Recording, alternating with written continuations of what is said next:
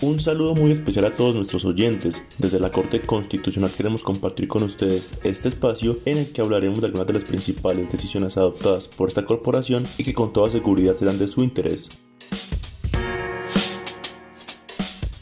En este capítulo les contaremos sobre el llamado que le hizo la Corte al Congreso de la República para que legisle sobre el vacío normativo que existe para el caso de pago de las incapacidades médicas superiores a 180 días en contratos de aprendizaje. El alto tribunal estudió un caso de una mujer de 27 años que fue diagnosticada con un tumor maligno de los huesos en una de sus piernas cuando realizaba su práctica laboral en una empresa que la había vinculado por un año mediante contrato de aprendizaje, siendo afiliada a salud y riesgos profesionales.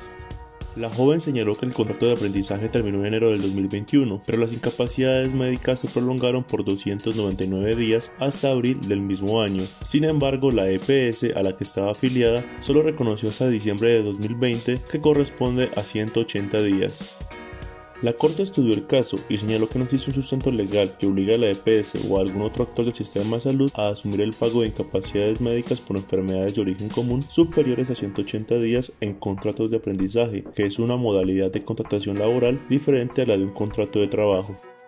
Igualmente encontró que la accionante se encuentra vinculada a una empresa mediante contrato de aprendizaje, percibiendo un ingreso que le permite cubrir sus necesidades básicas, además de que su estado de salud tuvo una mejoría, por lo que no se puede catalogar como sujeto de especial protección constitucional y puede acudir a una demanda ordinaria. Entonces, ¿qué ordenó la sentencia? El fallo declaró la tutela improcedente, pero se le hizo un llamado al Congreso de la República para que legisle sobre el vacío normativo que existe para el caso del pago de incapacidades médicas de origen común que superen los 180 días en contratos de aprendizaje.